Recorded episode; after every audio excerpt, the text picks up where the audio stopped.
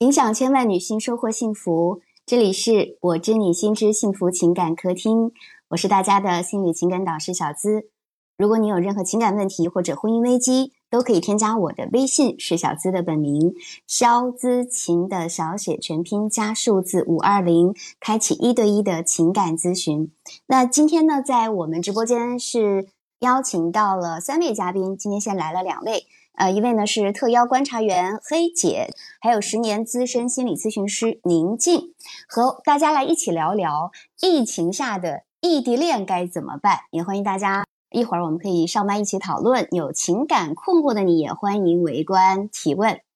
来问候一下黑姐、宁静老师，你们好。小资你好。最近这个疫情是再一次大爆发了，听说黑姐今天都变黄码了。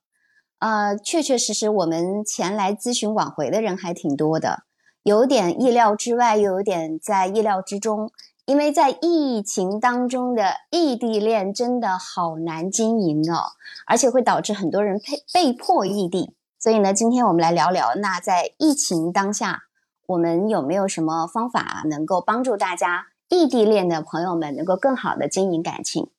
嗯，我想问问两位有没有异地恋的经验啊？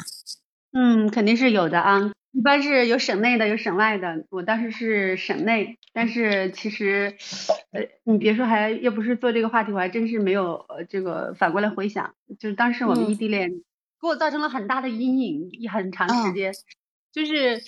呃，今天我才明白，原来这是异地异地恋的原因。所以我我对异地恋还真的是。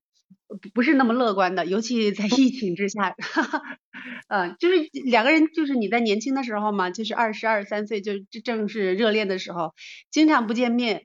嗯，就会就会经常会产生很多孤独感，或者是说，呃，你那个时候不是说爱玩吧，就是说还是有有朋友的，有交际圈的，然后。也有一些呃异性吸引力的，然后 可能自己有时候也把握不好。客观的说，呃，最后呢，当你自己好不容易调整好了，对方又把握不好，最后这样就是总是错过，最后就两个人就是搞得很这个这个很很不愉快的结尾，很很不圆满的结尾。所以就是第一个是年轻，另外一个就是异地确实是影响，因为当你当你有情感需要的时候，当你有普通的就是生活需求的时候，他都不在，你你你就。情不自禁，就像就像一个小朋友似的，就就就就需需要有些东西你没有没有得到，有有时候就及时的补充了。这个这个不并不是说这个什么滥情的问题，就是你的交往圈子就是这样的。对，嗯，你说到异地，我也是有太深的感受了。我跟我老公从我们俩十八岁在一起，然后谈过两年，然后就异地。然后又在一起，然后又异地，然后现在我在长沙，他在成都，然后也是异地恋，所以我对这个异地恋的感受太深了。在选话题的时候，我就特别想要聊聊异地恋，因为我就是你刚刚讲到的这个感受，我是特别感同身受的。就是在一不在一起，然后我们相互的这种情感不同不同频的这种状态，你很容易陷入到那种负面的情绪体验当中，这是比较常见的。宁静老师在咨询当中有没有遇到过异地恋的情况？然后异地恋为什么容易出现问题？我们先来聊聊这个点，好不好？呃，小资我在的。呃，我们在这个咨询当中的话，肯定是经常会碰到异地恋。呃，因为异地恋的话，它可能面临的这个问题可能会多一些，因为毕竟没有见面。呃，那么。女性的一个安全感，或者是男性有的时候在沟通表达上都可能会存在有一些问题。我觉得问题肯定是双向的，呃，但是呢，在异地恋当中，呃，因为没有经常见到面，可能会导致两个人积压的问题没有在当下很好的来进行面对跟解决的时候，可能会导致情感的话出现一些破裂，呃。那么在我们的这个咨询当中，呃，异地恋的话是非常常见的，嗯，包括就是异地恋分手之后，呃，那么对有一方是非常着急、焦虑的，想要去挽回啊，毕竟在疫情之下，可能当时又没有办法能够做出呃一些行为动作，比如说过去见他，呃，那么在这种情况下，可能异地恋的话，他的这个沟通就显得尤为重要了。嗯，呃，我想表达的是什么呢？异地恋的话，嗯，我们自己肯定也有经历过。然后呢，呃，在咨询当中，我们这个异地恋发生呃，这种情感的这个经营啊困难的情况也是比较常见的。对，嗯，我觉得最大一点是什么呢？就是其实呃，很容易是不信任和没有安全感。我觉得最大的一个问题之一就是信任感是容易缺失的，对吧？这种信任感就是彼此相信彼此是爱着对方，同时彼此是关心着对方。同时，我自己的异地恋的感受就是，实际上你是对方，你也知道对方在忙，然后你也会忙，但是你仍然是需要对方给你更多的关心。我自己的体验是什么呢？就是我知道。他可能也需要这个关心，但是当我自己力量不够的时候，我发现我这个关心好像给不出去。因为我最近我也在自己在体验当中哦，所以所以我觉得是一个非常好的一个探讨的话题。呃，对，因为异地恋的话，我觉得就是呃，他的那种情绪的急需，可能在某一个点上没有很好的。达到一个满足。那比如说，我现在真的是很难受，很心里很不舒服。但如果说我不是异地恋啊，那这个人出现在我的面前，那我觉得这个时候我的这个情绪的话是很容易能够得到满足的，因为毕竟在呃相爱的这个两个人当中。呃，我觉得就是情绪的一个及时的满足性，或者是呃这个舒畅性吧。呃，我认为能够使的这个情感会更具有一些弹性，或者是说能够使得这个情感的话，呃，减少很多的矛盾吧。对，呃，所以就刚才小资也说到，呃。关于这个异地的时候，可能我在当下那个小时刻，就是在当下的那个及时的时刻，我很想要这个人能够给我提供关心，哎，对，关心啊，比如说，呃，我是的，我很难受，很不开心啊。那这个时候，如果说你在我的身边，可能我就会觉得这些东西，哎，不是那么一件那么大的事儿。对，嗯，对，比如说你给我一个拥抱。啊，或者是说你什么都不做，你只是陪伴在我的左右，但是我能够见到你这张脸，我能够看到你这个人，哎，那我这个时候情绪的话，自然能够得到一些啊这个消散。嗯，我觉得呃是的，就是我们有的时候呃在爱人面前。想要那种急需的那种感觉的时候，能够得到一些及时的满足的话，我觉得这个有利于一个情感的稳定性吧。还有就是能够使得他们的恋爱，呃，更有这个韧性，还有能够更具有啊这种对加强，就是让人觉得，哎，我这个情感的话，啊，是我这个独一无二的，让我能够更好的去面对未来的一些事情吧。对，如果说提供这个东西的话，嗯。嗯，对，就是我你刚刚讲到这个点，就是可能特别是我们的女生啊，因为我又是体验者，我是异地恋的体验者，同时呢，我又是一个情感咨询师，所以我在这个当中，我也会总结一些经验和教训。我一边体验，我一我一边会自我疗愈。所以我体验到的就是什么呢？我们女生很容易在，比如说我们夜深人静的时候，或者说我遇到困难的时候，我特别需要对方，但这个时候对方正在忙，那你可能那个劲儿你就过了。那个劲儿过了之后，你就可能我们很多人就会容易处在一个什么样的情况呢？就是那我就不需要你了，我找你的时候你又不在，我们就会生闷气，是不是？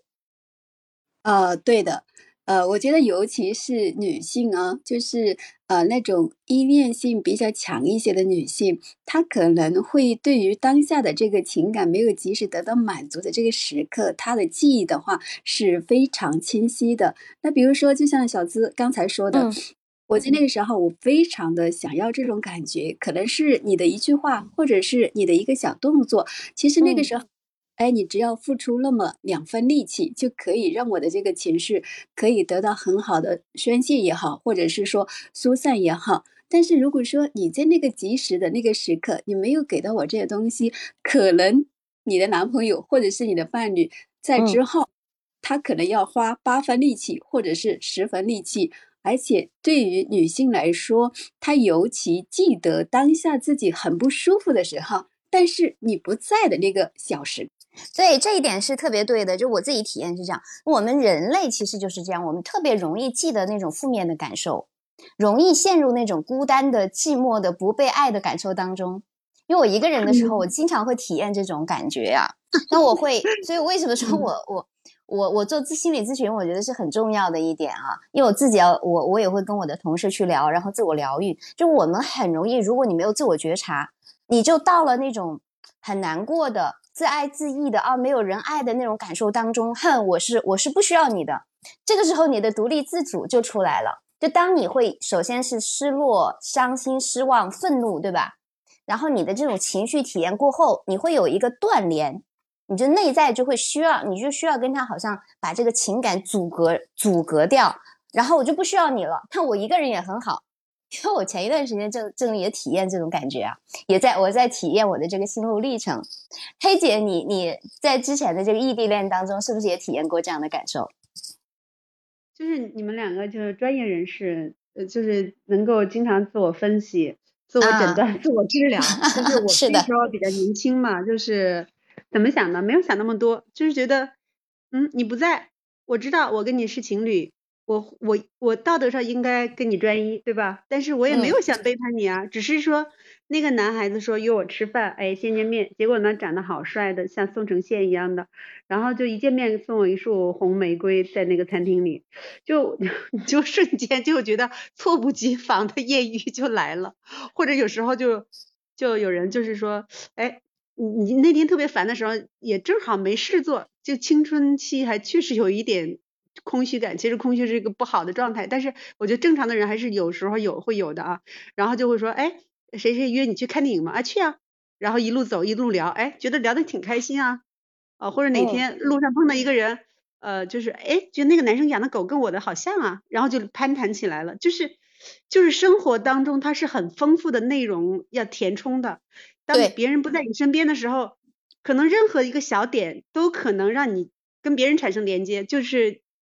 开始新的交往，是然后开始你并没有刻意的说去做出什么事，但是慢慢的。就会有加深，所以慢慢的，我觉得这个确实互互相理解，呃，这个很难把持，只能说在关键的节点上控制一下，啊，但是慢慢的就是会觉得，哎，我我好多生活的世界你你都没有加入啊，就错过了，就慢慢的就有一种愧疚感，你对你可能更好，但实际上我已经不是原来的我了。对，我们在我们第一个议题就是异地恋为什么会容易出现问题，以及我们感同身受出现的这些问题。刚刚讲到我的，其实我们的很多的真实的感情无法真正的建立。就平常，就像宁静老师说的，平常你要在这儿，我就很安定。比如说我在书房，他在客厅，我们两个不说话，我都觉得是非常安全感的。但是如果我们不在一个地方了，比如说我们不在一个省，不在一个国家，甚至。那你就会觉得不知道对方在干什么，你这个时候就很容易有有这种感觉，没有办法同频的感觉。刚刚黑姐说，呃，还有一个特别特别特别容易的，就是如果这个时候你身边是有一些其他的一些情感因素进来，有一个异性向你示好，你就很容易，哎，你的感情的这个脆弱的点就很容易被发现，对吧？你就很容易去产生新的链接，这也是一个容易出现的问题，就是我们当。呃，异地恋的你的伴侣，你们没有一个很深厚的感情基础的时候，我们为什么说是很容易呃移情，或者说如容易变心？这是这就是一个很，因为因为对方是实实在在摸得到的、看得到的，那真实的存在嘛，对吧？所以哪怕你们俩电话再多、视频再多，的确的这种安心的陪伴感觉是没有办法建立的。还有就是矛盾没有办法解决，比如说我刚刚讲到。我当时可能有一个点，我特别想跟他说，我想跟他分享我今天的一些喜怒哀乐，我工作上遇到的问题，但对方可能在忙，那我过了那个劲儿，我就不想分享了，我就生气了，很容易很容易生闷气，然后还有一些女生呢，可能就会吵架，对吧？这个就是矛盾无法解决，然后因此而产生的一些不信任啊、猜疑啊、不理解，呃，因为我们说亲呃亲密关系最最重要的基础就是信任嘛。那异地恋最大的问题之一就是信任感容易失去。那么这份信任感，就是我们能够相信全心全意是爱着对方的，相信两个人是可以有有将来和结果的。因为我实际上我自己心路历程体验啊，我从恋爱阶段那时候我在长沙，我在湖南广电，他在电厂，我就体会到这种恋爱的过程当中和婚姻之后的恋爱就呃就是那种异地又不一样。恋爱的时候你是不知道你能不能跟跟这个人在一起的，你会有这种哎这种感情是鸡肋般的感觉，你会有这种感受。但婚姻之后呢，你因为你会有孩子的连结，你们更重要的是你们会有一个比较基础的，还有更深厚的连结，还有信任在这个地方。就比如说我现在。我已经从焦虑型依恋成长为安全型依恋，我是不用不会担心他会不会变心呐，呃，是不是不爱我这样的一些问题，信任感是在的。但的的确确是很容易出现，比如说情感断裂、情感连接断裂，就没有以前那种关系那么好，呃，彼此的分享。所以异地恋的经营是非常非常关键和重要的，特别是在我们疫情之下，可能你们俩在一个城市，你们都没有办法见面，因为现在。我，你像我们湖南长沙国金中心那一块儿，不就是封了嘛？那最好像前几这两天有确诊的，对不对？可能你们在一个城市，包括北京啊、上海呀、啊吉林啊，好多地方都是这样。那你没有一没有见面，就会产生一些误会，对不对？嗯，刚刚你说的那个就是异地恋啊，就是我我都觉得比较艰难了。疫情下的异地恋呢？呃，怎么怎么说？我我我我我还是觉得呃很很难坚持。因为比如说今天啊，我今天我的这个食去食堂吃饭，然后一扫，天呐，众多人都看着我说你是皇马，然后 大家纷纷后退。哦，哎我，然后我一个人走在这个天桥上回就回家嘛，我就觉得天呐，这种感觉就是太孤独了。突然想，如果让我隔离几天，然后我就想。这是这工作女性呢，那天天天不上班干什么？每天每天干什么？就突然觉得很失落，然后会会觉得，哎呀，现在瞬间想打电话给一万个人，想有最知心的人陪着你会怎么样的？对，说如果异地恋，你的爱人如果不在身边，你就会考虑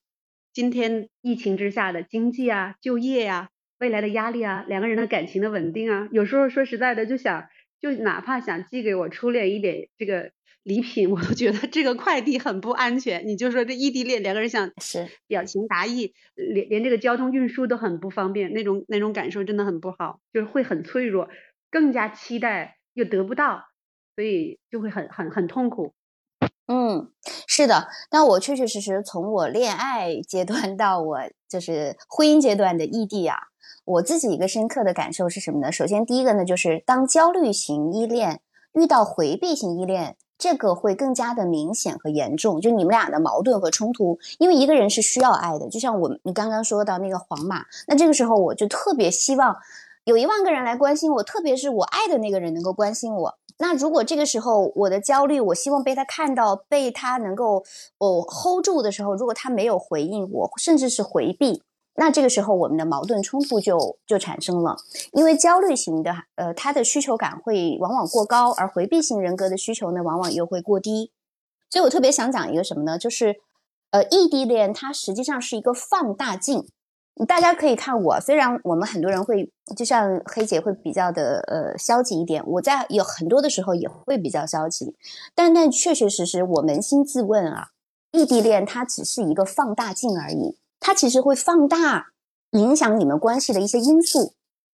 也就是说，我会觉得异地恋出现问题本身不是异地导致的。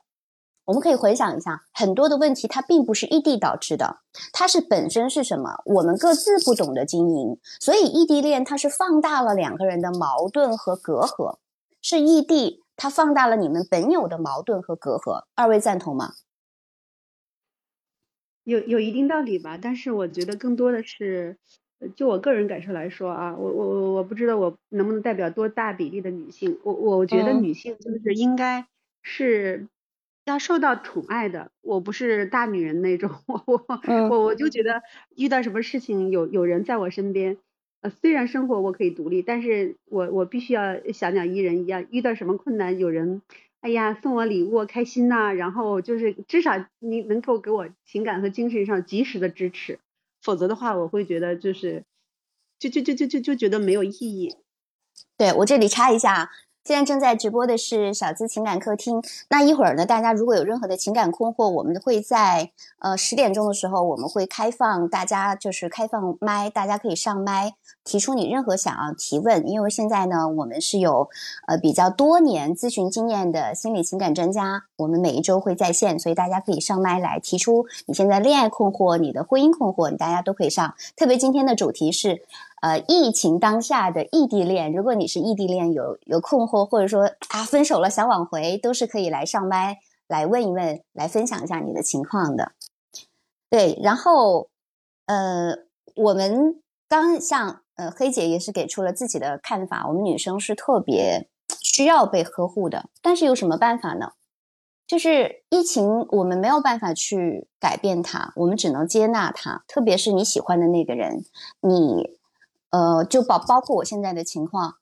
我已经结婚了，而且是有孩子了。那那我们因为我们是不得已异地的，那对对方的工作的发展，他的事业的发展，所以我我就像我，我理智上我是要去支持他的，我是需要去嗯去就各自会有各自的发展。虽然我们的情感上会有一些嗯不舒服的，然后有一些情感需要关怀的。需求的时候，对方不能够照顾得到，那怎么办呢？我们如何去更好的经营我们的异地恋？我觉得这才是最重要的。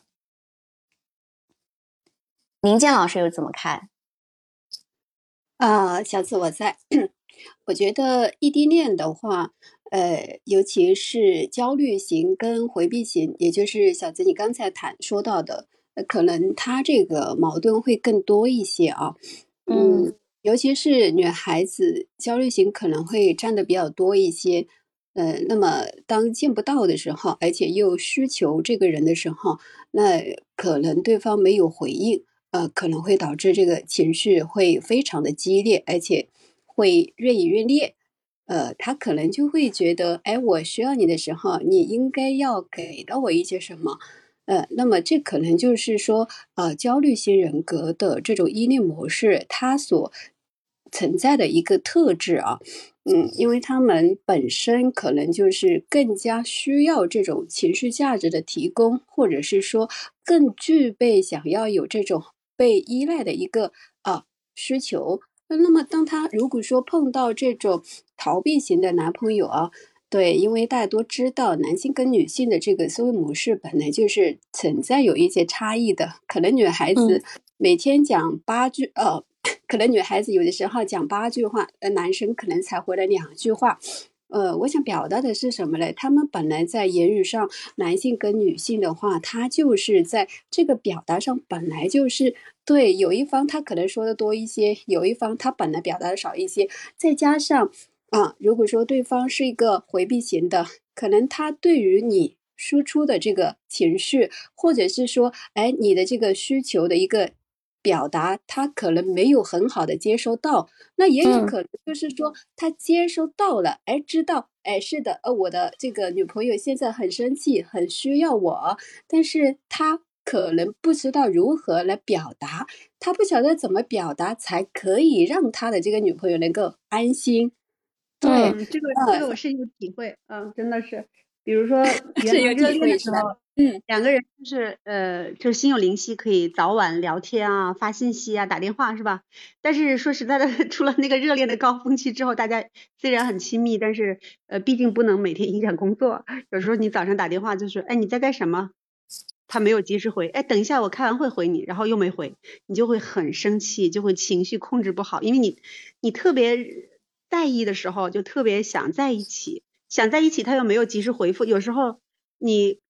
女孩子有时候又故意说一些反话，说一些气话，是吧？嗯，就想让他来继续哄你，结果他没有，因为有 因为那理工男不一定能 get 到，就是跟 get 到我们这种女孩子的那那种细密的心理。然后你生了一上午的气，或者你生了一天的气，你指望他快乐记起你，给你赔礼道歉，可是没有。但是如果说两个人在一起的话，他看着你的面部表情，呃，一个瞬间就明白你到底真的高兴不高兴。但是在这个网络语言上。你每天微信聊再多，可能越扯越远，越说越反。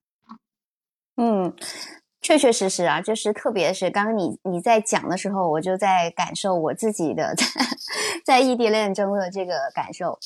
呃，有的时候这个就是为什么说我特别建议大家，你要找一个安全型依恋，要找一个安全型依恋的人。那么这个时候，如果说你需要对方，对方不在，但你表达出你生气，或者说你生闷气了，我自己的亲身经验，安全型依恋的伴侣，他其实会知道，他会 get 到你的点，他会知道怎么了，他会跟你道歉，他会让你知道，哎，我是在乎你的。这一点可能也是，我觉得是我老公主动给出了这一步，然后让我有更多呃安全感的地方。所以，我我如果说你是焦虑型依恋，首先我给出一个建议，就是你要找一个安全型依恋的人，他会愿意看到你的情感需求。如果你找一个回避型依恋的人，他可能会被你的这种攻击，就是你的焦虑而回避这个东西，他可能就就是受不了，他的本能反应。应激模式下，他就是回回避。哎，你是在批评我吗？啊，他可能会被你的这种，你你明明是想要表达需要需要，你的背后是需要渴望他的关心，但你表达出来的部分可能就是在指责他。他看到了指责的部分，他就可能本能的回避了。这就是第一方面，我们会需要去学习你的沟通表达。第二个呢是，呃，就是根源的方法方法，就是你要找一个。呃，安全型依恋的人啊，这是我的一个一个看法。然后我们刚刚有讲到，嗯，异地恋我们为什么会容易出现问题？感情无法建立呀，矛盾可能没有办法及时解决，然后容易产生不信任、不理解。呃，黑姐讲的那个特别感同身受，就是这个时候可能外面的这个莺莺燕燕又很容易去撩动我们的心弦，对吧？其实异地恋它真的是一个放大镜。那么我们在异地恋，我们既然说有的时候外界的环境是不可改变的，那么我们是因为这个世界上分为可控和不可控，不可控的就是现在的疫情环境，还有你们你们现在比如说你们本来是在一起的，但是因为工作的原因、学习的原因，你们现在不在一起的。那我们可控的是什么呢？就是我们如何去经营好这段关系，对不对？那在经营的情况之下。有哪一些行为是比较危险的？在异地恋当中，有哪些具体的做法？它可能是你们异异地恋分手的催化剂和导火导火索，它能够把这些呃加重和扩大化。我来我来先抛一个，然后大家然后大家可以来说。我我抛一个点，就是女生很容易去作，就比如说两个都是大学生，然后他们俩在。呃，相邻的城市读书，两个人分手的原因呢是这个女生她提出了分手，她其实只是想吓吓对方，结果男生呢他也就借坡下驴的真分手了。那事情的导火索是因为这个女生她嘴巴上长痘了，然后男生打游戏了没有太在意，其实女生她不是真的想分手，她只是因为。男生没有给予自己期望的回应，让自己没有安全感了，所以她是以分手为要挟。她其实是想获得男生的安全感和关注的。但是这种方式，哪怕你你能够就是对方做出了付出，然后以热切的呃期待或者是回应你了，那我们在我我。其实，在心理学上，它叫做投射，这是一种心理防御机制啊。其实是我们呃内在安全感不足的一种表现。所以，其实第一个危险的动作是作。我分享这一个，二位呢？呃，我觉得刚才小资说的非常对啊，就是作的话，确实是在很多的这种关系破裂案例当中。呃，是非常多的，因为有些姑娘她作起来的时候，她可能把握不了这个度啊。其实作的话，呃，我认为姑娘们在这个谈恋爱的过程当中，其实是可以作的，而且要学会作。我觉得，呃，学会哭的孩子才会有奶吃啊。我觉得男人的话，他其实也是比较喜欢这一招的。但是呢，如果说，呃，你在作的过程当中，一定要注意，就是你作的这个度啊，一定要是有的。你要有这个自我的一个框架，你要能够让这个作的话，能够调动你们之间的情感，能够使得这种关系的话，能够具有更强的一些连接性啊。对，所以我想要跟对各位姑娘说的什么呢？就是，呃，一定要注意在异地恋当中。啊，是可以作，但是你不要把自己作死了啊！因为很多姑娘的话，她在作的这个过程当中啊，她可能是没有意识的，她不觉得这样子对她自己做过头了，甚至有一些姑娘，她还喜欢说一些很激烈的言语去刺激对方啊，让这个对方的话可能就受到一些对啊，比如说自尊上的一些伤害啊。那么在这一点上，尤其是要注意的。那么第二个的话，就是呃，我觉得异地恋当中的第二大杀手可能就是冷，对，冷，因为啊，对冷，因为我觉得。在我们的很多的这个案例当中，有一些情感，其实他在刚开始的时候真的没有什么大问题啊。他们的沟通，或者是说他们的情感，跟所有幸福的情感的这个开始都是一模一样的，就是有很多的话题可以来说啊，也可以有很多的这种美好的感觉可以去一起回忆。但是当他们遇到矛盾的时候，对他们可能会用一种比较。对杀伤性的一个方式方法就是比较冷，这个冷的话，我觉得男性可能会用的比较多啊，男性可能会用的用的比较多。当这个女孩子有这个情绪来的时候，可能男性他习惯性的就会用一种比较冷的方式。但是作为异地恋的另外一边的这个姑娘，她不清楚她的男朋友所发出出来的这个冷。是他个性上的冷，还是刻意的冷，还是说因为不够爱他的冷？他其实是没有办法来判定的。他可能第一个闪现的这个念头，可能就是说，这个男人他不够爱我，所以他才这样子对我的。那这个时候的话，可能就会造成非常大的一些矛盾。可能本来是件很小的事情，那么经过你们冷了之后，大家其实内心当中都是非常受伤害的。那尤其有一些。哦，男孩子可能他冷的话，冷的这个过程还比较长，呃，甚至的是三五七天等等啊，这可能就会导致女孩子在这个情感当中，他可能会丧失一些信心，对他会觉得这种感觉像刀割自己的内心一样的啊，她会觉得对这个人他用的这种手段，他没有办法来让自己对来正常的看待这段情感。因为人在那种情境之下，他的这个感觉感受的话，他是非常深刻的。因为他自己本来面临这个情绪的一个不太好的东西，同时再一次又面临男朋友对她的一种比较冷的方式，所以我是觉得，当遇到一些矛盾的时候，是的，我们在关系当中可以去冷，但是不一定。不能够是说完全的是就是这么冷着，一定要学会冷的去处理。你不能只冷，但是一定要记得还要来处理这个东西。处理什么呢？你可以去处理情绪啊，你不要去来处理这个问题。因为很多的时候，其实我觉得无论是哪一个矛盾点的一个爆发啊，其实百分之九十。或者是百分之八十，可能都是因为情绪而造成的。我觉得，如果说能够彼此更多的去接纳对呃对方的一个负面情绪，或者是说能够去共情一下这个负面情绪，我觉得对很多异地恋的话，其实都是可以很好的走下去的。嗯，对你说的这个共情到点，我就觉得太需要了。就很多的时候，因为我也是异地恋本人，哈 哈大异地恋都可以一会儿上麦来说说你的心路历程啊。就比如说我们在一起的时候呢，呃，可能很安全。那比如说啊，我们呃关系当中可能会觉得说，那异地恋是不是 是这样了？没有办法了，就是我们很容易去错误的归因。这个心理学上叫做归因谬误，就是说我们很多的时候容易把一些自己没有做好的事情都甩锅给异地恋。比如说刚宁静老师说到的冷，真的就是特别容易冷和淡。呃，我们一开始呢就两个人可能很很天天要打电话呀，天天发信息呀，到慢慢慢慢的就是只是报个平安啊，出去聚会拍个照片，然后慢慢的生活当中所有的细节都省略了。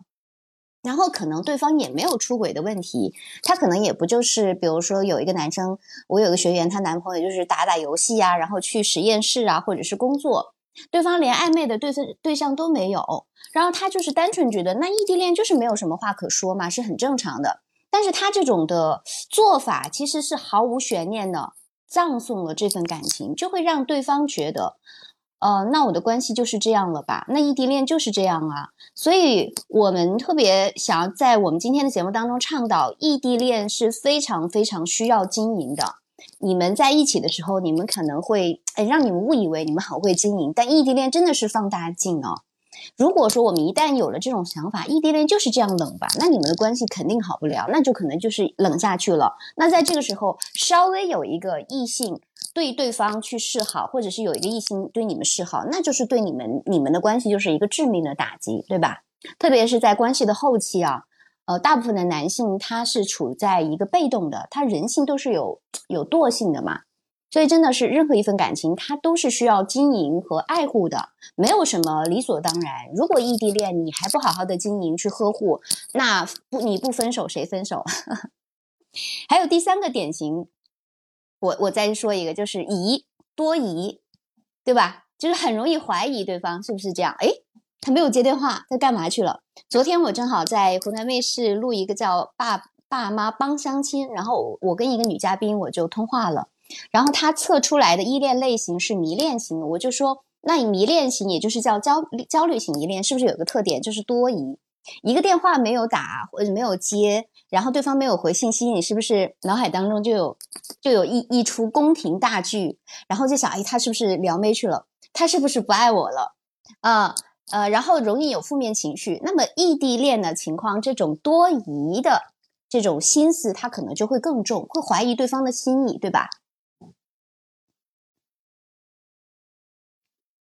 是的，是的，我我我看来了几位嘉宾了，我都不好再抢话了啊！是不是有有有谁要跟我们分享这个自自我的个这这位朋友，他是不是要有话题？还是自我？没嗯没事儿，我们现在先聊聊到十点钟，然后大家有任何，因为我们看来今天听众还挺多，你有任何的情感疑惑，呃，包括异地恋以及不是异地恋的情感疑惑，因为我我们节目有好几位都是比较擅长处理婚姻家庭还有恋爱困扰的。那你们待会儿上麦来聊啊，我我们先把问题抛出来，然后给大家一些比较好的一些经营的一些方法，好不好？嗯，那就是说说说我我的感受吧。我觉得异地恋，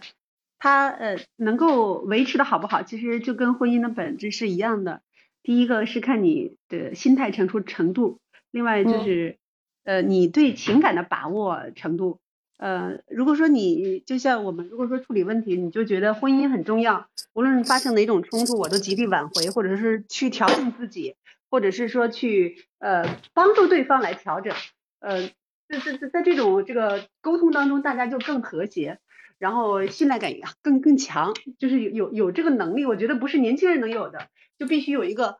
呃长期的这个婚呃婚姻或者说呃感情的经验吧。嗯，他才能够维持好。如如果很年轻的话，异地恋确确确实容易发生一些事情。呃，所以大家要学习啊，要学习经营的方式和方法啊。嗯，这还有一些问题就是什么？就是当两个人在一起的时候，就是再有默契，他仍然就是你随时心有灵犀那种感觉。我相信恋爱中的人都有。就是你觉得很神奇，你会想到他，他会想到你，你瞬间一秒想他是秒来电话，就那种感觉。但是有时候你在意，并不是因为你不信任他，是因为你爱你需要他，你想他。可是就是那种及时的回应，让你感觉在热恋中纠缠的那种感觉。我觉得，嗯，有有些人 或者是没时间，或者你猜不到的话，就会容易确实像。呃，这个跟我们期待的，跟女性期待的就会相差蛮远。但是，但是男性有时候也会，就像我前男友，他也会说：“哎呀，我来了，我来了，我来了。”就是说，那你又在过什么大戏啊？但是，但是你就是说，就就是生，就是生气，然后生气怎么办？哎，我错了，我错了，好，哄你，一阵又怎么样了嘞？啊，你就觉得哄了又怎么样呢？啊，如果要在身边的话，就撒撒娇啊，什么，或者是哄一下、搂一下，两下就好了，是吧？可他不在身边呢，还想故意生气，故意生气，就把这个升级，让他再高倍的能量就是付出来来哄，就是异地恋就涉及到什么问题？就是就是这种情感的纠缠，他就会很入戏，还入戏很深，你又没办法，因为确实在没在一起，就是见不见面，这个区别是很大的。对，嗯。白苏老师刚刚上来了，刚刚听黑姐讲到，介绍一下真真小爱阅读诗文是黑姐，我们的呃广电资深的呃制片人，也是资深媒体人。白苏老师刚听到黑姐讲的这个案例，你有没有什么想要分享的？介绍一下，白白苏老师也是婚姻家庭咨询师，是深圳新学会员。白苏老师在吗？哦，在的。哎，你好。你好，白苏老师，能能听见？嗯，大家如果在线的朋友们，呃，因为我们这个开开聊的方式是看不到对方的留言，所以你们要是觉得还不错，大家给我们鼓掌，然后点击头像关注起来，好吗？多多的鼓掌，看到你们在，也需要大家的支持，谢谢。嗯，呃，刚才我们谈到这个异地恋的这个问题哦，其实。呃，我手里还蛮多异地恋的学员的，甚至是跨国恋的，还还挺多的。嗯，对，一一个在啊外面上班，然后呃，另外一边在国内啊上班，然后可能就差不多要嗯半年甚至一年才能见到一次面啊。嗯，就是有一个学员我印象蛮蛮深的啊。就是他们那个时候来找到我们的时候，他们已经是处于分手边缘了。就是因为他们前面读书的时候就在异地嘛，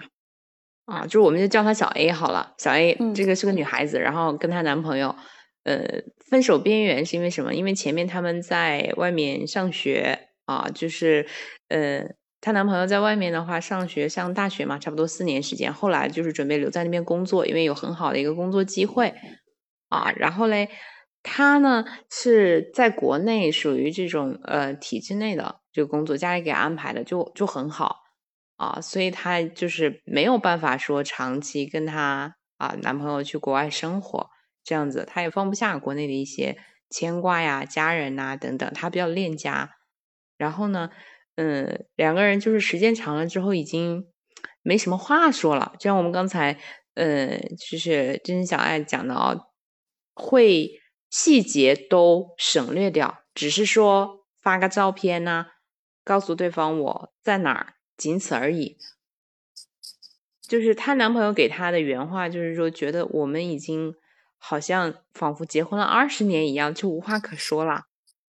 啊。实际上他们才三十岁左右，嗯，对，就是。嗯，我们讲异地恋比较重要的一个核心的点是在于时间长了之后，两个人共同的交集少了，导致就是说沟通的内容很匮乏。对，然后再加上可能，嗯，文字呢，你你感受不到啊语气，然后呢，这个这个照片等等也好，他你感受不到那那种亲切啊，这个和面对面的那种聊天，你 get 不到他的那个。一些微表情啊，或者说那种动态，那种给人的感觉是不一样的啊。嗯，然后就会导致你这个有隔阂。嗯，对。后来这个案例你是怎么操作的呢？怎么帮助他的？嗯，他们啊，我去了解了一下，他们就是说原本的一些聊天的内容啊，那他们一直以来的聊天的内容呢，更多的是倾向于生活这个部分，也就是柴米油盐啊。我今天在哪里？就是流水账嘛。我在哪里啊？我起床了，我在干嘛呀？然后。呃，我在上课啦，我上班啦，OK，然后我我要做饭啦，好就没有其他了，就是偶尔可能嗯两个人设计游戏，偶尔聊一下，其他几乎就没有任何多余的一些聊天的内容，就是嗯，尤其是异地恋的这这些嗯朋友们啊，就是大家一定要注意一个什么问题呢？因为你这个要更多的倾向于情感这个部分，比如说嗯，我们经营感情啊，要有柴米油盐。对吧？生活琐事，但是也要有风花雪月呀。你的追求啊，你的爱好啊，啊，包括嗯，我们这个哪怕是信仰也好，啊，对吧？我们得有所精神方面的一些追求。那你跟对方的话能够有所交集，或者你能有一个领域和世界和对方是不完全覆盖的，你能持续给对方带来一些新鲜的东西。他才会有继续跟你聊下去的欲望啊，不然的话，每天就是重复吃了吗？睡了吗？这种没有营营养的话题，时间久了都会让人觉得很乏味。对你说的特别对，就是要我总结一下，就要给新，就是给异地恋去注入新鲜感的东西，要有更多新的东西可交流，要不然他的关系就像是我们所体会的那样，就是很乏味，然后慢慢的就淡了，然后慢慢的就多疑了，对吧？是的，所以就提醒各位家人们啊，就是说朋友们，这个自我成长还是很重要的。就哪怕你可能跟对方没有完全的生活上的交集，但是你也能从对方感兴趣的一些点当中，两个人可以作为交换，然后更宽泛的啊，能去拓展你们的一些聊天的内容和方向，而不是说单一的只停留在日常生活上面。那聊时间长了都觉得没劲了，而且，嗯，你因为异地恋，两个人接触的这个圈层不同啊，等等啊，对吧？你你常接触的人不同，那么。就是可能久而久之，两个人感兴趣的一些东西都会发生一些变化。嗯，对。那这个时候我们要就是说，嗯，多给对方去渗透啊。最近我我学习了哪些新的东西啊？比如说我看了一个新的书啊，我对什么哪个作家感兴趣啊？或者像那个学员，他后面他是嗯闲着的时候经常会去画画，嗯。然后呢，她男朋友对画也有一点研究，油画啊，他们会经常聊，嗯，这个作家的作品啊等等。啊，就是包括信仰啊那个部分啊，因为他在国外那边就是属于那种宗教国家，然后他后面也会有一些宗教信仰，两个人的这个话题会越来越宽泛，就是甚至后面的话，他们一开始刚来找到我们这个时候已经无话可讲了，就每天流水账，除了这个之后聊不了别的，后面的话聊天这个内容就是更呃多了，更多元化了。啊，尤其是聊到宗教啊、哲学啊这个部分啊，然后他们还特别都喜欢诗歌，虽然喜欢不同的作者了啊，但是啊，他们会觉得很有共鸣，就是两个人哪怕身体不在一起，但是他们的心是在一起的，觉得没有隔阂，就是我表达的你能懂啊，哇，这个好棒，能能明白我的言外之意啊，我我也懂你的欲言又止啊，就是这种给人的感觉是哇，完全那种精神伴侣的那种感觉。啊，是我没有办法去脱离对方的，而且这种出轨的概率会非常低啊，因为我们能够去看到对方的灵魂，那你这个通过他人想要去覆盖掉我这个部分的，嗯，能给到他的情绪价值太困难了，就是对方能给到我的这种共鸣的感觉，你通过其他人的话很难给到，因为这个本身它就需要长时间的一个感情基础。然后呢，再加上对彼此的一些精神层面的了解，啊，所以这你就是用这一招，然后就是我们多去分享你们共同感兴趣的话题，然后去发现一些你们生命当中注入一些新鲜的元素、新鲜的血液，让他们的感情流动起来了。从之前的快要分手了，然后到了后面，他们两个感情好像还找到了那种灵魂伴侣的感觉，精神共鸣，是吧？对，甚至彻夜长谈，我能聊到下半夜三四点钟。哎呦，哇塞，怎样？就找找回了初恋般的感觉。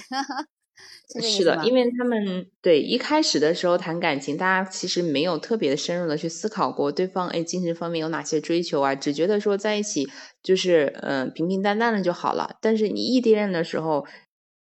嗯，他往往发现的一些问题会更多嘛，包括矛盾也会更多，隔阂也会更多嘛。因为你总会无意当中去猜测对方的一些意思，那可能对方表达的是 A，我们接收的是 B，执行出来就变成 C 了。嗯，你这个案例其实还算是比较的简单，呃，就他们，而且这个案主应该还算是比较早的发现他们的关系就是比较平淡了，然后他会，他应该是偏向焦虑型依恋，所以他会关注到说啊，我的关系可能会出现问题，我不想分手怎么办？他求助到了老师，对吧？所以你这时候教的他的方法，他就会改变的特别快。我这样理解对吧？对，那除对能力很好。对，那很多其他的呃异地恋可能会更，比如说已经分手了，或者说他们的感情可能会更加复杂。那这个时候我们该怎么办？会不会我们会有一些什么更好的方法帮助到在异地恋当中的恋人们？嗯。嗯，这个我们一般啊，就跟中医讲的一样，望闻问切嘛。因为不同的情侣，他真的是相处模式有千百种哦，所以这个有的东西不好一概而论啊。但是呢，嗯，比较共通的问题，可能最多的还是来自于沟通这个部分，包括沟通的一些方法和技巧哦。因为很多有相对来说吧，可能女孩子会稍微多一点，尤其是这种焦虑型依恋啊，就是比较特别需要对方。啊，那么就会常出现说，哎，我找不到人，我就会想要发火啊，然后发脾气，然后甚至给对方拉黑删除了。好，等人家去忙完了，然后回来呢，跟你说句话，发现咦被拉黑了。好，如果这个时候对方也也有情绪的话，嗯，对啊，黑姐就是这种是吧？经常经常把他拉黑，然后又又又又又偷偷的放回来，然后等他向赔礼道歉。看来是比较常见的。不是这这种是什么？它取决于一个人的，就是一个就是女女方的素质吧。就是如果说你特别在在乎心灵生活，你就特别容易专一，因为你你心里只在乎他，就像刚才说的，就是我们热恋中那种感觉。你懂他的欲言又止，你也懂他的言外之意，呃，或者说字面上相反的意思，你能猜出来。就是这种这种感受是恋爱中最。应该说最销魂的一部分吧，所以说那种精神伴侣，你就不会愿意再换其他人。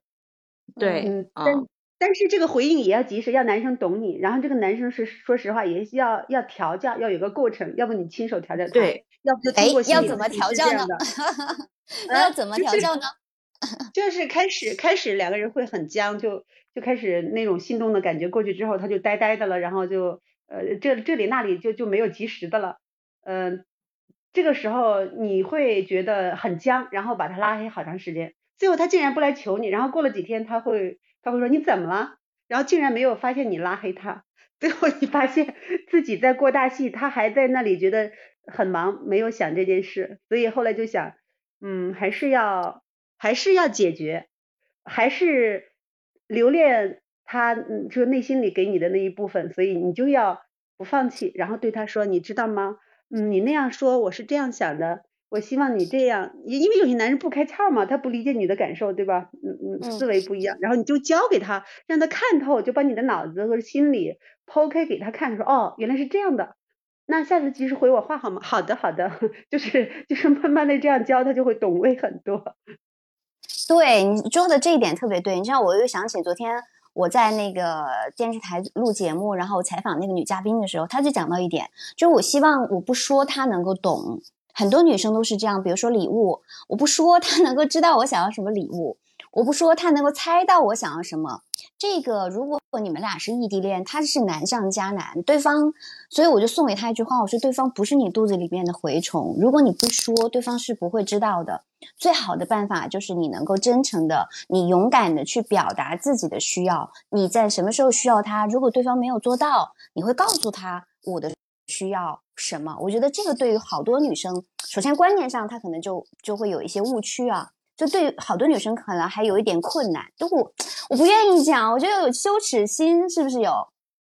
不是，但是要要有技巧，就是前面那位老师所说的，女孩子要作一点，就是她会说，哎呀，你这样好有趣味，就是你是一个很很很特别的女孩。但是如果你赤裸裸的，就是说说一个东西，哎，我要那个，我要那个，就是也看你的语气，也看你的方法。然后也看你们俩相处的那个状态，那个时刻，你提出什么要求，你有什么想法，然后他顺势答应了，我觉得是这种作吧。如果有时候他不答应，你会发点脾气啊，或者说怎么怎么样，使使点那个小手段啊，让他觉得痒，让他难受，然后 就是就是总之就是也要把握一定的节奏，就是不能让他觉得你你们之间很直白啊，我要吃饭，我要看电影，就就总是这么什么事都直接说，然后他答应了。嗯，然后就会很乏味，还是让他有一点猜测，呃，也有一点觉得难以搞定，然后他会，他会在意你的程度更强，然后我我我我这绝对是高段位的，我跟你说，也不要让男人一眼就看懂吧。对，这这一点我非常赞同，就是你还是得要适当的作，但作了就是有一点很重要，就是你的分寸感。你知道做到什么时候，你要知道拉得回来，收得回来，哎，这个就是需要有技巧了，对吧？它是需要有方法和技巧了。有些人，如果你一味的沉浸在自己情绪当中的时候，他是没有分寸感的。比如说，你不断的去拉黑，你呃，那对方会觉得，那我们已经这样了，那你觉得我已经出轨了，那就拉黑呗，那就分手呗，他可能就顺势分手了。这个时候有好多，你像我们好多的案主找到我们，就老师，我想挽回他，我不是真的想分手。他是激情分手，但是对方会觉得好像啊，你你他对你有一个就是有一个判断，会觉得你总是作，他已经承受不了你这么多的负面的情绪了，所以真的是分寸感，嗯。嗯，一定要要想到他他是什么感受，他到了悬崖边上还是在哪哪哪里，然后 也要让他是不一定要控制他的想法，不要让他走偏。比如说我我有好几几几天不理他，然后那我会那我就会硬着头皮主动 拉回来，然后就会跟他说，哎，你怎么回事？前两天是那样子的，你真的那个什么吗？啊，我还是觉得你怎么怎么样，就是让他觉得，哎，其实我对他很有情谊的。哦，不是，这是谈话的技巧，我觉得不好意思说，但是但是其实就是作的时候是让他在意自己。是，其实表明是我在意他，要让他明白，我并不是在乎的某件东西本身，让他深刻呃感觉到它的重要性。然后我也会关注他需要什么，嗯，所以这样是一种彼此的爱，而不是说占有或者让他以我为重，让他时时关注我、捧着我，不是那样的，只是嗯，随时保持我们俩之间那种深厚的共鸣或者是连接共振的感觉吧。对你你说的这个点，我特别赞同。就是你他的出发点是什么？是因为爱。那么这个爱呢，你哪怕做一点，对方能够感受到。就像我前面两天，我其实也会有一点作啊。我老公是说，你是因为在乎我，但是你是因为爱我。那其实他就说到我心坎里了。实际上我在生活当中，实际上是一有一点作的，因为我会时不时的生点气，让他觉得我没那么搞定，没那么好容易搞定。然后他。就是我，我会，我会，我会建议大家不要让对方觉得你太容易搞定。就是如果你是一个，就我是一个，实际上在生活当中是有一点稍微偏强势一点的。就是，呃，你会不用害怕对方是怎么看待你，而是你能够在关系当中做真实的自己。这个爱的出发点，就像黑姐刚刚讲的，是可以有一点作。我我还想分享一个是什么呢？就是。一定要去真诚的去表达你的感受，这个可能是挺难的。我分享一下我自己的例子啊，就前几天我其实是挺郁闷的，因为我呃我婆婆到这边，然后呢，可能我最近已经不太习惯我婆婆带我儿子的一种方式了，所以我是我是在想，我想要自己去带他，因为我自己在长沙嘛，我老公又在又在成都，那么这个时候呢，我就在想，我可能没有的。没有办法得到支持，因为那是他的妈妈。呃，我不知道他会不会支持我，所以我其实是抱着一个，我说我比较坚定的这种是有一点像四十而归的那种感觉，去去说，我希望我能够自己带他，因为确实不太合适了。老人家的这种，呃，再带下去，可能我儿子没有办法去培养出他的一个独立自主的能力，没有办法去自我负责。呃，当这个时候，我老公是表达出了一个理解。我我就能够瞬间，我瞬间泪流满面，真的，我瞬间我说哇，我没有想到你能够理解我，我觉得这种共鸣就是我愿意去真实的去表达我的感受和我自己的一个想法，这是在我觉得可以提供给大家的一个一个建议，就是我自己的亲身经验，你不要把自己的这种心。心房关闭起来，关闭太久，你就真的两个人就没有办法去挽回了。所以你的心门你要去坦，就是你要去打开。因为我实际上不是属于那种喜欢去，呃，有一些各种的技巧，我是比较愿意去坦坦诚交流的一个人啊。所以我想提供给大家这个建议。白苏老师还有宁静老师有什么建议都可以分享给大家。啊，我在的，就是小资刚才说的。呃，真诚的去表达自己的期望跟这个感受，我觉得在异地恋当中真的是非常的需要。因为我认为啊，就是尤其是女孩子，在我们的很多的案例当中，她其实内心当中是她要的东西其实很简单啊，但是呃，很多的这个来访者还有这个案例，从中都可以看得出来，就是我要那个东西，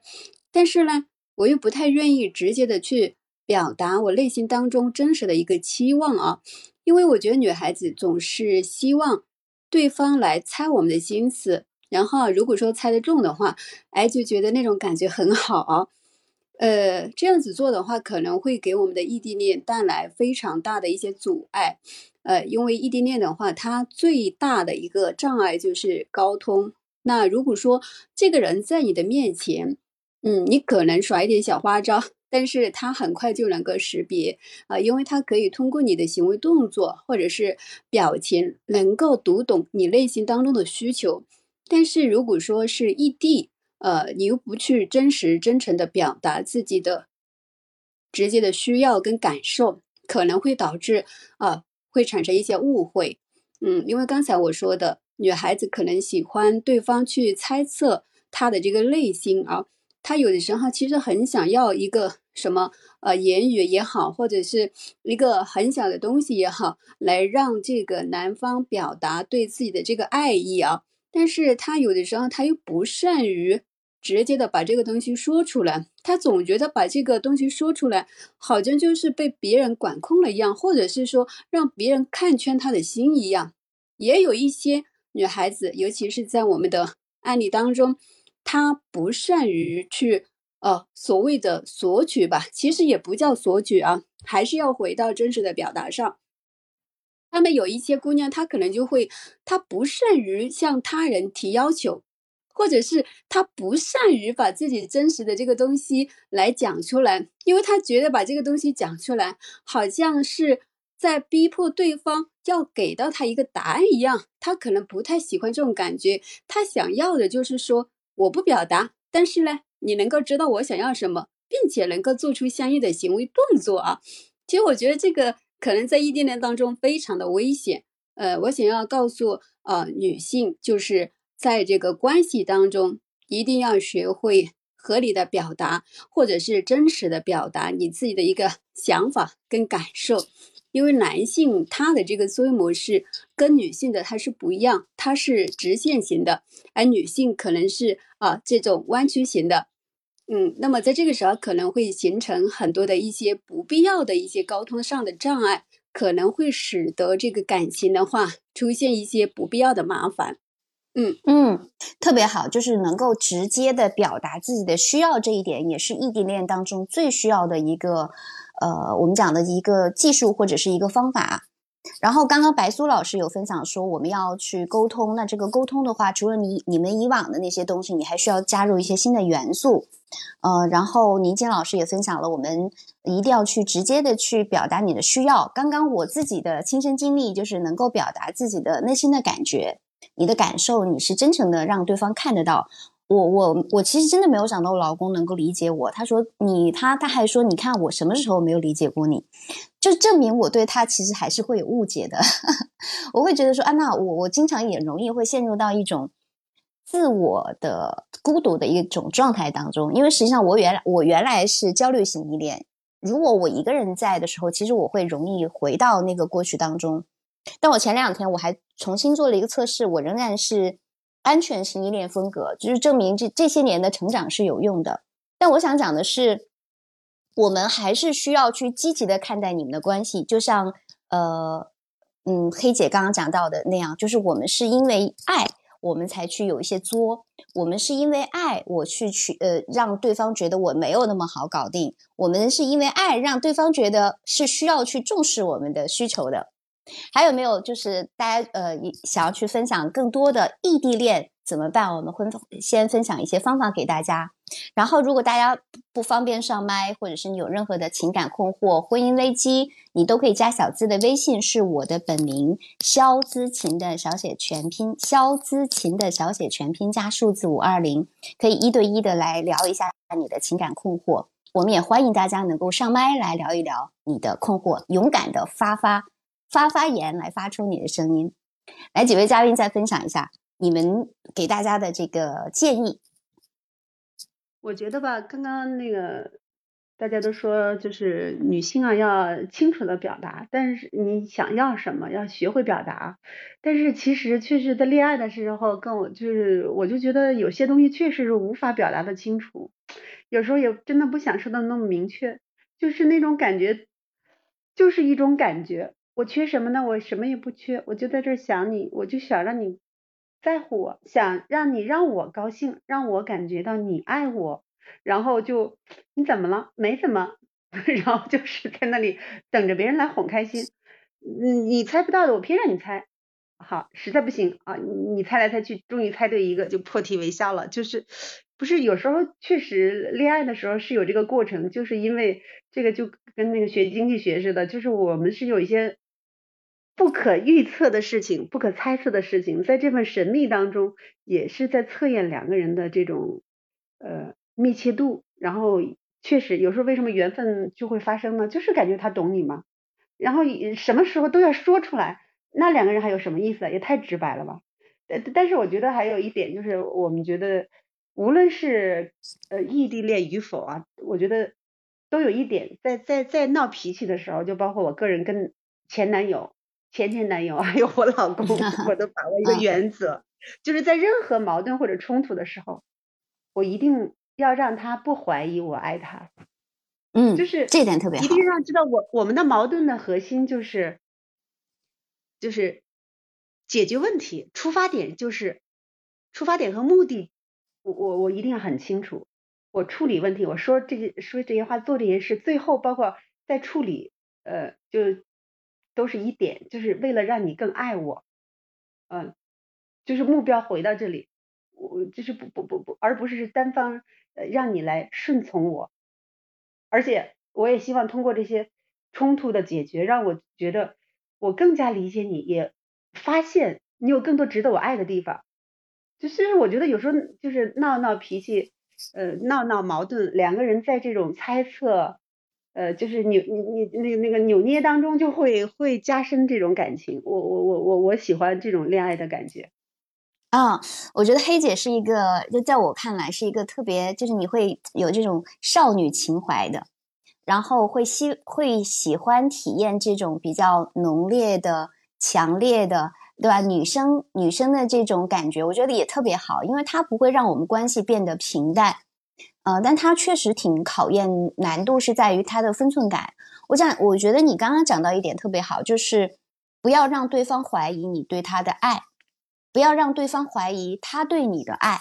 这个是这个是相互的，对吧？因为我们很容易，为什么异地恋容易出现问题，就是因为这个爱没有了。这个爱是什么？就是信任感。当我们彼此信任的时候，你在我们是在一个安全的范围之内，在有一个环境之内去作一作，然后对让对方猜一猜。其实这个叫做什么呢？这个叫调情，好吗？这种作是积极的作，是让对方觉得，嗯，你在小打小闹啊，你是因为在乎我，然后你才会有这样子的一些闹脾气啊、闹情绪。那我们很容易就会。我自己的体验是这样，你很容易到一个什么样的一个进步一个地方，就是很负面的看待哦，他不爱我了吧？就是一个大前提没有的时候，这个关系就很容易出现问题，对吧？嗯，所以说恋爱，我觉得最主要是情感和心灵的感应。如果你失去了这一点，你的判断就容易走偏。然后你跟他聊天的时候，你会。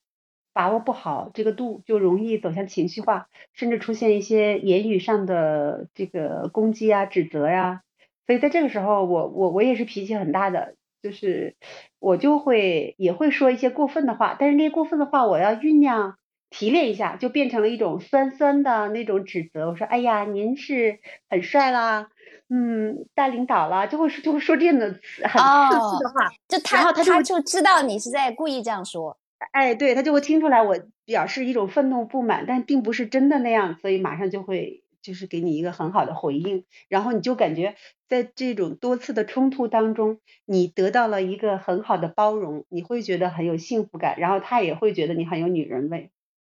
嗯，这种感觉我觉得还很甜蜜耶，它不是我们我们传统意义讲的那种把作作到情绪里面，然后。然后就各种内心戏，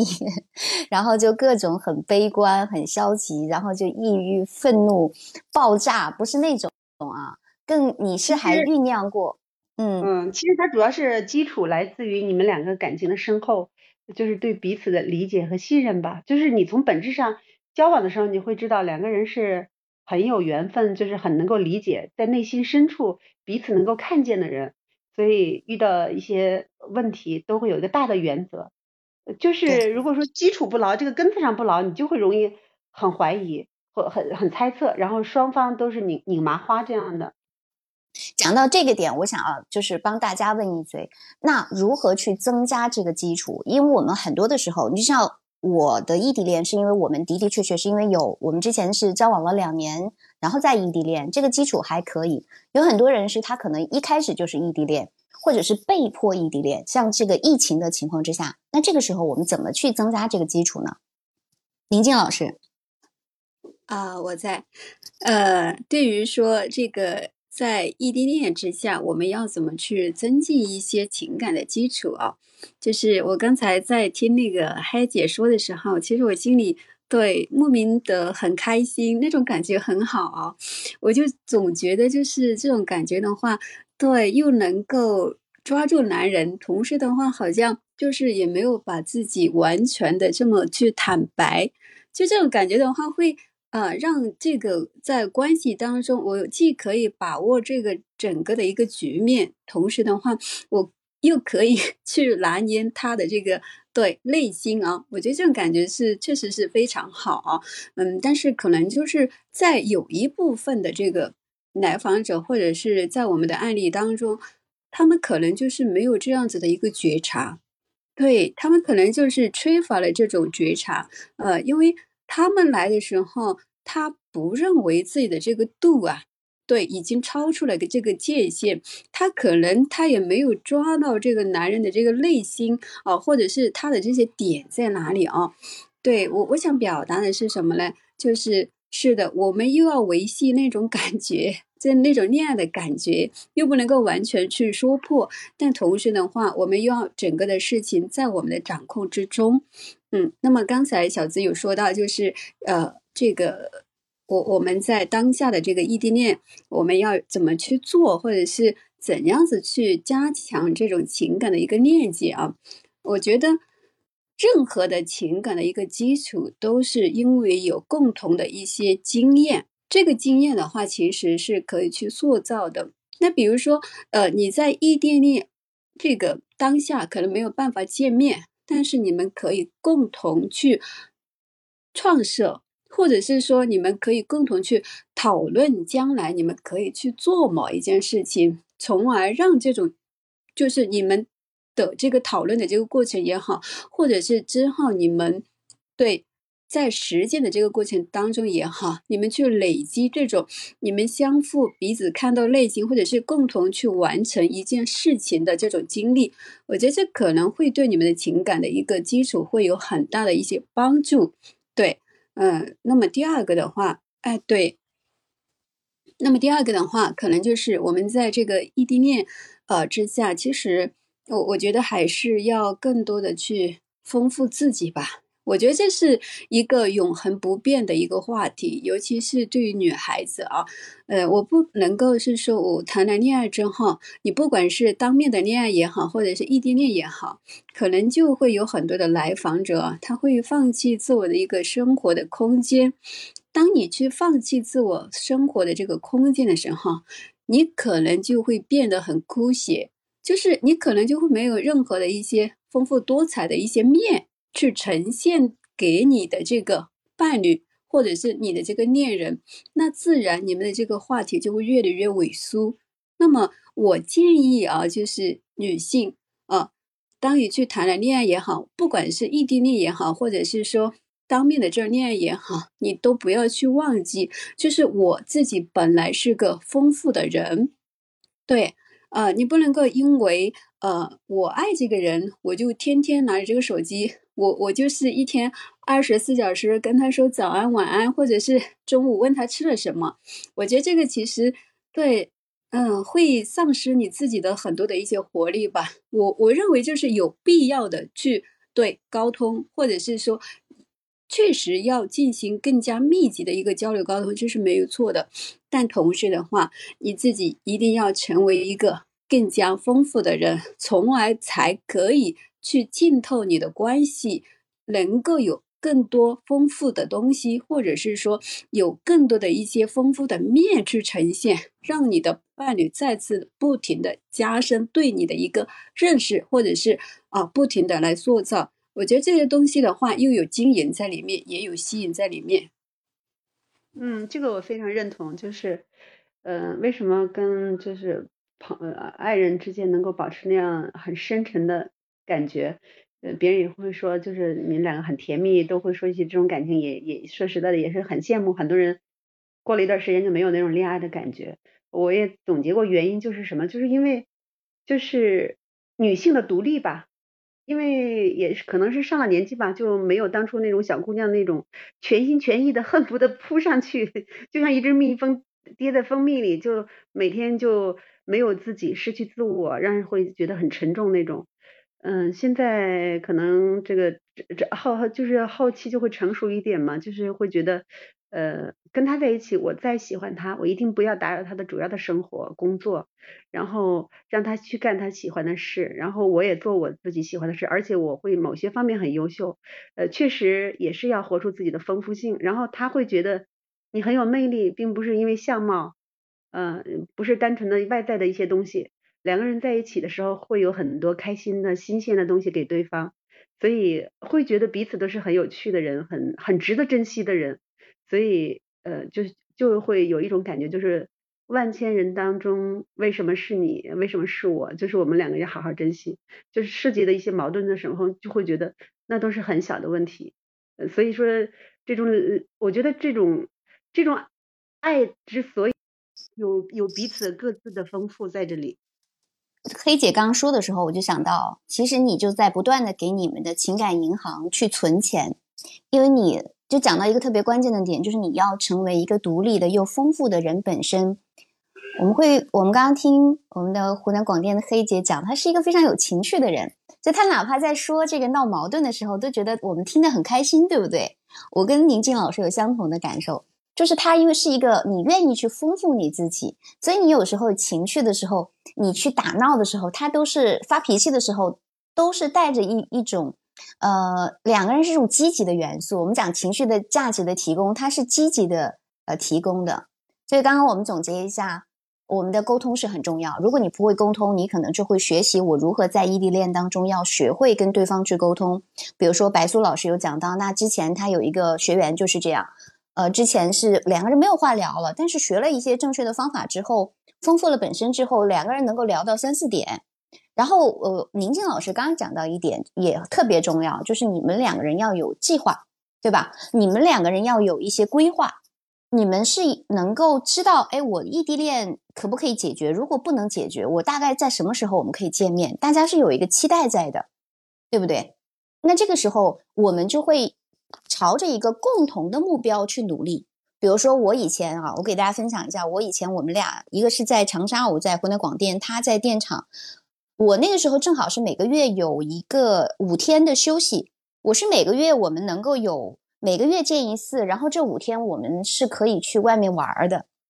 今天这这个月我们去那个厦门，下个月去广州，反正就是绕着他，他那个他原来在汕头华能电厂那边，就是绕着那个城市去去周边去玩儿。这样的话，其实是每一次我们的见面，其实都增进了我们的感情。哪怕你可能平时大家各忙各的，但是因为你们有固定的见面的时间，那么可以是一个月，也可以是两个月。但是你这在这个部分这几天。你们的体验是非常丰富的，是多元的，是开心的、喜悦的，也是充满新鲜感的。其实也是能够帮助大家在就是你们是长期异地的情况之下，你们能够有更多的一些啊，我们讲情感银行账户里头，你去增加这种情感的积极的体验的。